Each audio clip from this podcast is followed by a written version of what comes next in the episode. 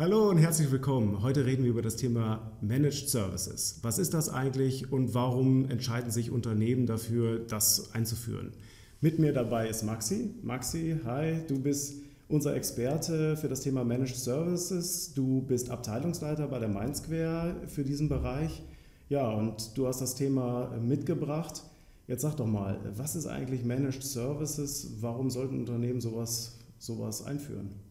Ja, das ist äh, in der Tat eine sehr gute Frage, Tobi, die sich viele Unternehmen aktuell stellen. Das Thema Managed Services ist gefühlt in aller Munde, aber so richtig weiß irgendwie niemand, was ist das eigentlich. Äh, kurze Google-Suche ergibt auch eine eindeutige Definition, gibt es nicht so wirklich. Ähm, nichtsdestotrotz ist es wichtig, das Thema einmal ja, ein bisschen zusammenzufassen, sich Gedanken darüber zu machen, was heißt das denn? Und äh, ja, ich habe ein praktisches Beispiel mitgebracht, an dem ich dir das gerne einmal kurz erklären würde. Cool, ja, los.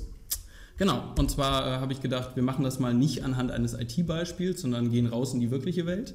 Ähm, ich habe mir einen Werkstattbesuch überlegt. Das heißt, du stehst morgens auf, gehst in dein Auto, machst die Karre an und das Erste, was leuchtet, ist die Ölkontrollleuchte. Mhm. denkst dir, Ölwechsel wird mal wieder fällig. Jetzt fährst du in die typische Werkstatt um die Ecke und da wird dir erstmal gesagt, ja gut, Mechaniker kostet ab 80 Euro die Stunde, je nachdem, wie lange der schon dabei ist.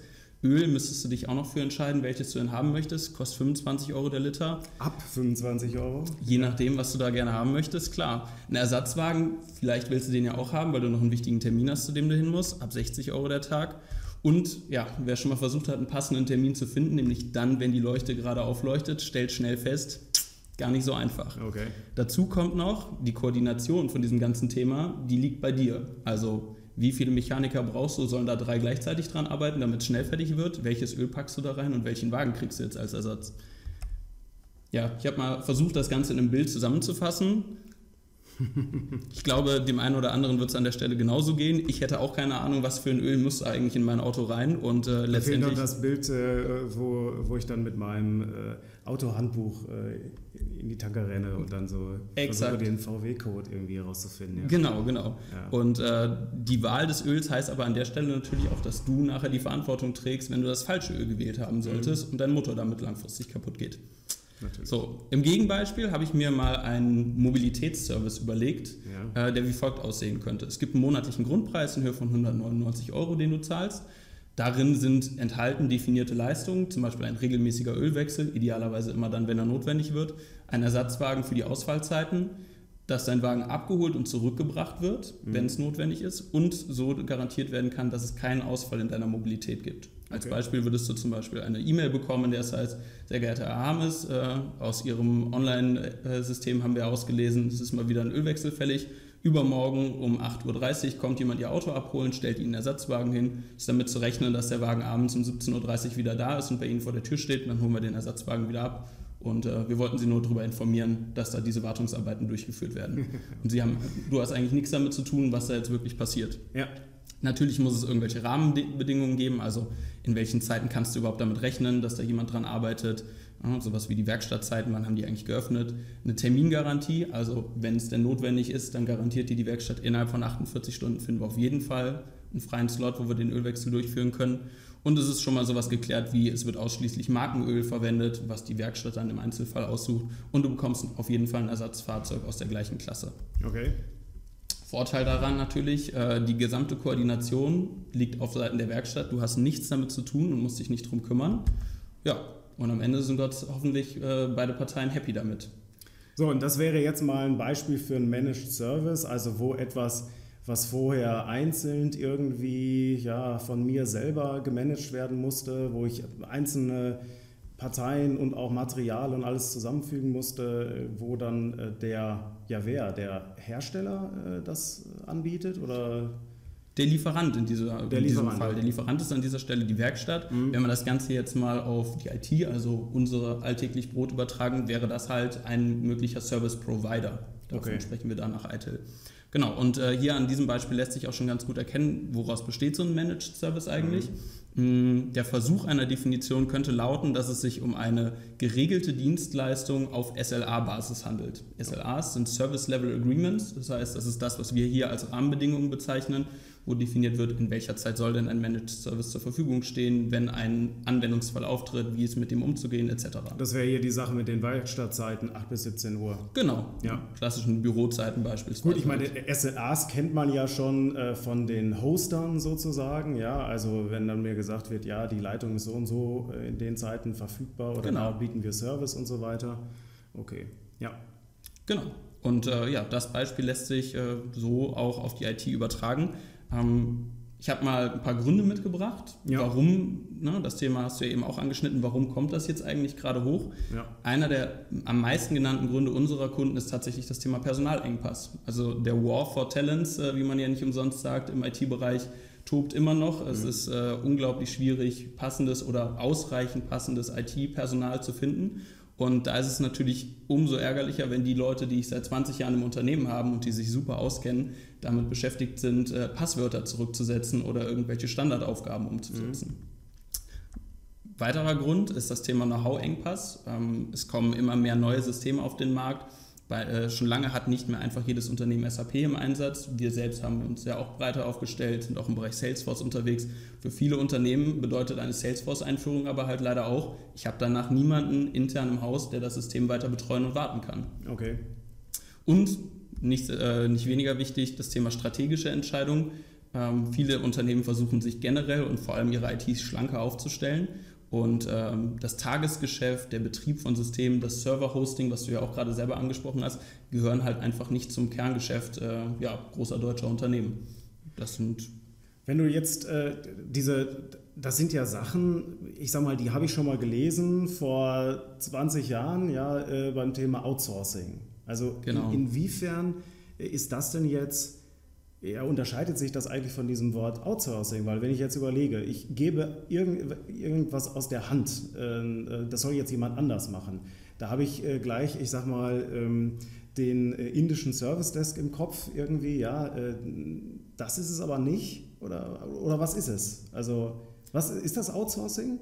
Streng genommen kann man die beiden Begriffe ungefähr miteinander vergleichen, okay. aber es gibt verschiedene Aspekte, die sich wichtig, die wichtig sind und die sich unterscheiden.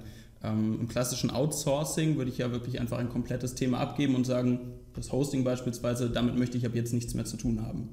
Ähm, bei Managed Services ist es üblicherweise so, dass wir da von Themen reden, wo ich trotzdem als Unternehmen selber noch ein Interesse daran habe, informiert zu bleiben. Klassisches Beispiel ist das Incident Management. Wenn es eine Störung bei mir im Haus gibt und beispielsweise ein zentrales System nicht mehr erreichbar ist, dann möchte ich schon informiert sein, was ist da gerade der Stand der Dinge und möchte nicht sagen, das ist nicht meine Aufgabe, da kümmert sich schon jemand anders drum. Das heißt, der Aspekt, der entscheidend dazu kommt, ist die Transparenz und die ja, Anteilnahme des Kunden immer noch an diesen Themen. Äh, die Anteilnahme. Also ich meine, äh, Tickets annehmen ist ja etwas, was also im Outsourcing, das gibt es ja schon Jahrzehnte, sage ich mal. Ne? Also dass ich dann einfach sage, okay, irgendjemand anders nimmt jetzt die Tickets an. Genau. Aber was ist denn da jetzt also ist es dann, dass es irgendwie so Ende-zu-Ende-Lösung ist oder, oder was ist der Unterschied ähm, zwischen dem, dem Managed Service und jetzt einfach, ich source meine Hotline, mein Service Desk aus? Mhm.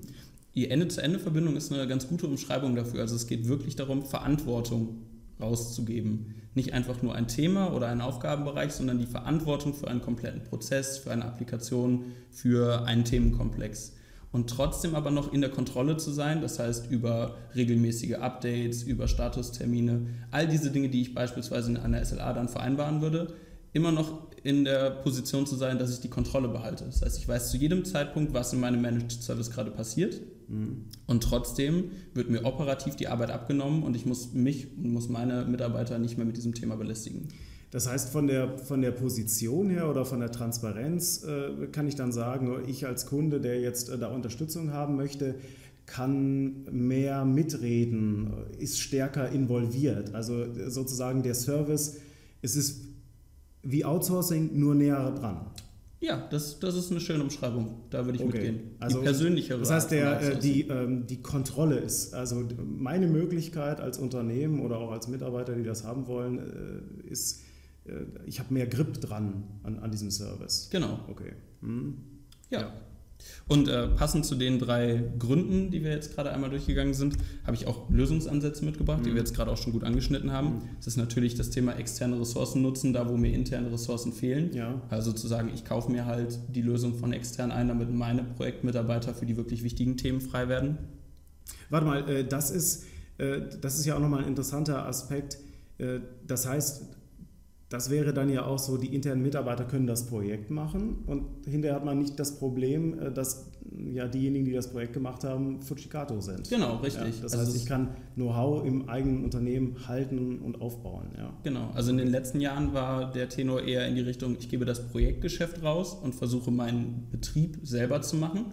Und äh, was wir an vielen Stellen schon merken, ist, dass die Kunden halt auch immer mehr zu der Erkenntnis kommen, damit baue ich mir aber selber Inselwissen auf, was nach einem halben Jahr vielleicht das Unternehmen wieder verlässt. Der Berater ist weg, äh, ich muss das Ding jetzt betreiben, habe genau. aber kein internes Know-how und das muss ich mir dann doch noch wieder kaufen. Genau. Das heißt, herzlichen Glückwunsch, schön abhängig gemacht. So ist es. Okay, gut. Und das wird damit vermieden, äh, vermieden indem sozusagen die äh, einfachen operativen Tasks ausgetaskt, outgesourced werden, ja damit das Projektgeschäft läuft. Okay. Genau. Und das hat natürlich noch den positiven Nebeneffekt an der Stelle. Wir haben eben schon über den War for Talents gesprochen. Mhm. Es ist wirklich schwierig, heute noch qualifiziertes Personal zu finden und das mit ich sage mal in Anführungszeichen, eher langweiligen Aufgaben auch langfristig an mein Unternehmen zu binden. Okay. Die jungen Leute, die jetzt von der Uni kommen und IT studiert haben, die möchten halt nicht unbedingt. Äh, die möchten ja die Projekte machen. Genau. Okay. Mhm. Und das ermögliche ich ihnen, ich ihnen damit natürlich zu sagen, du musst nicht in eine IT-Beratung gehen, wenn du die fancy Sachen machen willst, sondern die kannst du auch hier bei mir in-house machen. Ja, okay. In den strategischen Projekten von morgen. Mhm. Okay. Genau, das Expertenwissen eben auch schon mal kurz thematisiert, äh, neue Lösungen eingeführt, System selber vorher noch nie im Haus gehabt wer kümmert sich jetzt eigentlich dann danach um den Betrieb? Äh, auch wenn vieles mittlerweile in die Cloud geht, äh, haben wir die Erfahrung gemacht, Cloud-Lösung heißt nicht, dass es keine Fehler gibt und dass es niemanden gibt, der sich darum kümmern muss. Das ist eher so schwieriger noch, ne? weil man nicht mal eben zu seinem Admin gehen kann und sagen kann, hier, da funktioniert was nicht oder genau. so, sondern da muss man da irgendwo in der Wolke anrufen. Ja? Richtig, genau. Die Wolke einmal neu starten, weil es gerade hängt, ist halt nicht ganz so einfach. Ja, schwierig. Genau, und als drittes halt die, ja, die Gesamtlösung, den Managed Service zu nutzen um die Freiheit zu bekommen, sich auf strategische Themen zu konzentrieren, die Kontrolle nicht abzugeben, sondern nur die Verantwortung. Ja. Genau. Okay. Ja. Ähm, in der IT wird das Ganze natürlich häufig in einem Atemzug mit ITIL genannt. Ja, yeah, das darf nicht fehlen. Genau, das äh, schöne ITIL Service Lifecycle Rad darf natürlich an der Stelle nicht fehlen. Ähm, das habe ich einfach nur schon mal zur Veranschaulichung mitgebracht. In all diesen Bereichen können wir mit Managed Services äh, Lösungen anbieten. Das heißt, es ist nicht nur klassischerweise das, äh, das, Thema Service Operation, also der Betrieb von Applikationen, sondern auch in den anderen Bereichen, in der Transition von bestehenden Applikationen oder von neuen Applikationen in den Regelbetrieb. Im Design, also frühzeitig agieren, um Applikationen und Services so zu gestalten, dass es später möglichst gar nicht erst zu Servicefällen kommt. Überall da können wir mit Managed Service Lösungen unterstützen und äh, ja, dem Kunden so ein Stückchen mehr Freiheit für die wirklich wichtigen Themen geben. Also äh, Transition, äh, nur so, was ich da so jetzt im Kopf habe, ist so After-Go-Live-Support, sowas genau, in der Art. Genau. Äh, also äh, Projekt ist dabei, in den Betrieb äh, übergeben zu werden und jetzt gibt es vielleicht auch ja, den Ressourcenengpass, ne? Zum Beispiel. gemischt mit Know-how-Engpass und so weiter und da könnte man, könntet ihr dann die Brücke bauen sozusagen. Genau. Und dann könnte man euch wieder auch äh, abwählen. Natürlich. Ja, also, okay. also das ist uns auch ein, für uns auch ein ganz wichtiger Punkt. Wir wollen eben diese Abhängigkeit, die es in vielen Bereichen auch heute noch gibt, nicht fördern, sondern wenn wir für eine Transition gebucht werden, ist natürlich das Wichtigste, eine vernünftige Dokumentation aufzubauen, damit das nachher an den dann neuen oder vielleicht auch gleichen Bestandsprovider zu übergeben, der das Thema dann in Linie fortführt. Nur gerade, deshalb schönes Beispiel, Transition. Mhm. Ja, jeder, der mal in einem Projekt gearbeitet hat, weiß, so die letzten Monate das ist meistens die Zeit, wo es nochmal spannend wird, wo auf einmal offene Punkte um die Ecke kommen, die man schon, äh, schon jahrelang nicht mehr gesehen hatte. Und typischerweise halt nicht die Phase im Projekt, wo massenhaft Kapazitäten übrig sind, um sich um das ausgiebige Testen Um eine ordentliche zu Dokumentation zu machen. Eine vernünftige Dokumentation etc. Aber gerade die ersten Monate nach Go Live eines neuen Projektes sind die entscheidenden, in denen es darum geht, wird die neue Applikation, wird die neue Lösung wirklich von den Anwendern angenommen oder nicht. Akzeptanz, ja. Ich kann zwei Jahre lang ein tolles Projekt machen, wenn die ersten zwei Monate Hypercare äh, in die Hose gehen, weil alle Anwender Probleme haben, sich niemand darum kümmert, Dann wird nur noch in der Kaffeeküche über das Projekt gesprochen. So ist es, so ist es. Ja. Deshalb auch das eine super wichtige Phase, die wir natürlich gerne dann auch mit einem Managed Service unterstützen, zu sagen, wir bieten Hypercare Support für Ihre neuen Applikationen. Ja, ja. ja sehr schön. Okay, gut. Hast du noch was? Ja, genau. Ich habe nochmal ein kleines Beispiel mitgebracht, wie das Ganze dann in der Integration aussieht, also ja. wie wir mit unseren Kunden zusammenarbeiten. Äh, auch da klassisch nach ITIL ist äh, der Support bzw. der Servicebereich in drei Ebenen aufgebaut. Wir haben ein First Level, das ist klassischerweise der Helpdesk, also das, wo der Anwender in erster Instanz anruft, wenn es irgendwie ein Problem gibt. Mhm. Ähm, der First Level ist in der Regel dazu befähigt, Standardfehler ähm, zu beheben, eine Checkliste abzuarbeiten, Passwörter zurückzusetzen. Ähm, das ist das Übliche. Das Übliche, ja. genau. Ähm, dahinter gelagert ist der Second Level Support. Hier geht es dann äh, in die wirklich in die Analyse von Störungen oder von äh, aufgegebenen Anfragen über einen Managed Service.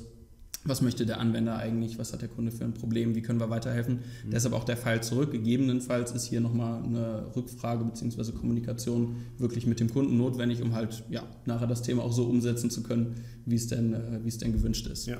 Und dann äh, wird es eigentlich spannend, weil das ist ähm, ja, das Interessante, finde ich, an dem Managed Service Konstrukt. Dahinter befindet sich der Third Level.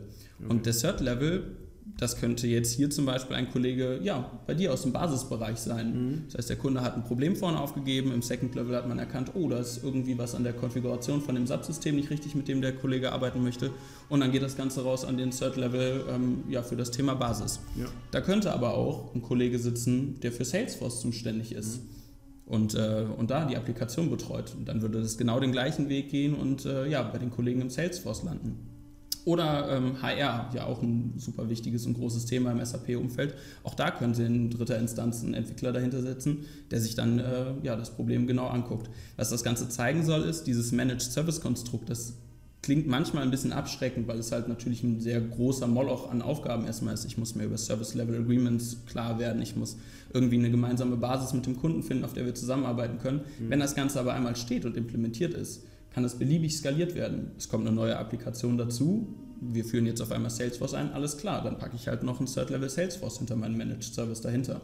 Ja. Und so bin ich halt nicht nur jetzt, sondern auch in der Zukunft flexibel aufgestellt, kann die Themen natürlich auch wieder abwählen, wenn ich irgendwann mein System abschalte oder ähnliches. Mhm. Ja, und kann äh, meinen Bedarf flexibel mit, äh, mit dem Service, den ich gebucht habe, skalieren. Und wenn ich das richtig verstanden habe, äh, geht ihr ja auch hin und äh, übernehmt die Verantwortung für Applikationen, die jetzt äh, auch, ich sag mal, kundenspezifisch sind. Ne? Das heißt ja. also, es gibt jetzt nicht nur einfach ein ausgewähltes Set, äh, nur, wir machen nur SAP oder nur Salesforce oder so, sondern äh, ihr habt ja auch Unterstützung für Non-SAP-Applikationen oder, oder Applikationen, die halt äh, individuell entwickelt sind. Genau, also auch das ist ja heute immer noch gang und gäbe, dass es Anforderungen gibt, die der Markt nicht direkt erfüllen kann. Mhm. Und viele unserer Kunden setzen da auf eigenentwickelte Lösungen, die wir natürlich auch gerne betreuen. Ich sag mal, auch da mit einer gewissen Einarbeitung und hoffentlich einer guten Dokumentation, die ja, wir ansonsten aber natürlich auch gerne zusammen mit dem Kunden dann erstellen in der ja. Transitionsphase ähm, ist auch das überhaupt kein Problem. Ja.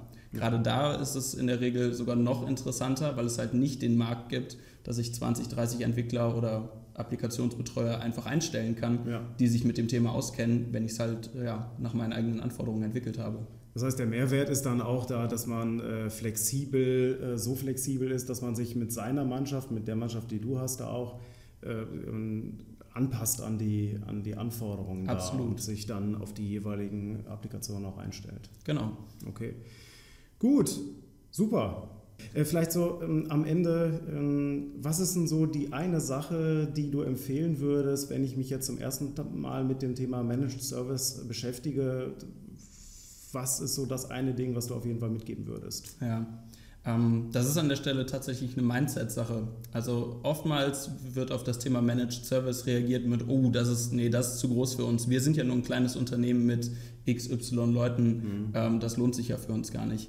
Und ähm, das stimmt nicht. Also Managed Service, wie wir ihn verstehen, kann sehr persönlich, sehr individuell sein und auch für kleine Lösungen ähm, eine super interessante und attraktive Lösung sein. Deshalb ist mein Appell einfach, wenn das Thema Managed Service auf den Tisch kommt in irgendeiner Form, offen damit umgehen und das als Chance wahrnehmen und nicht als ja, den Versuch, meine Arbeit äh, durch äh, irgendein Callcenter in Indien zu ersetzen. Weil das muss es heutzutage nicht mehr sein. Ja, super. Ja, cool. Ja, äh, danke für die Infos, Maxi. Gerne. Ja, vielen Dank für eure Aufmerksamkeit und euer Interesse. Wenn ihr mehr darüber wissen wollt, ich habe noch ein paar Infos hier in die Show Notes reingemacht. Und ansonsten macht's gut, bis bald. Tschüss. you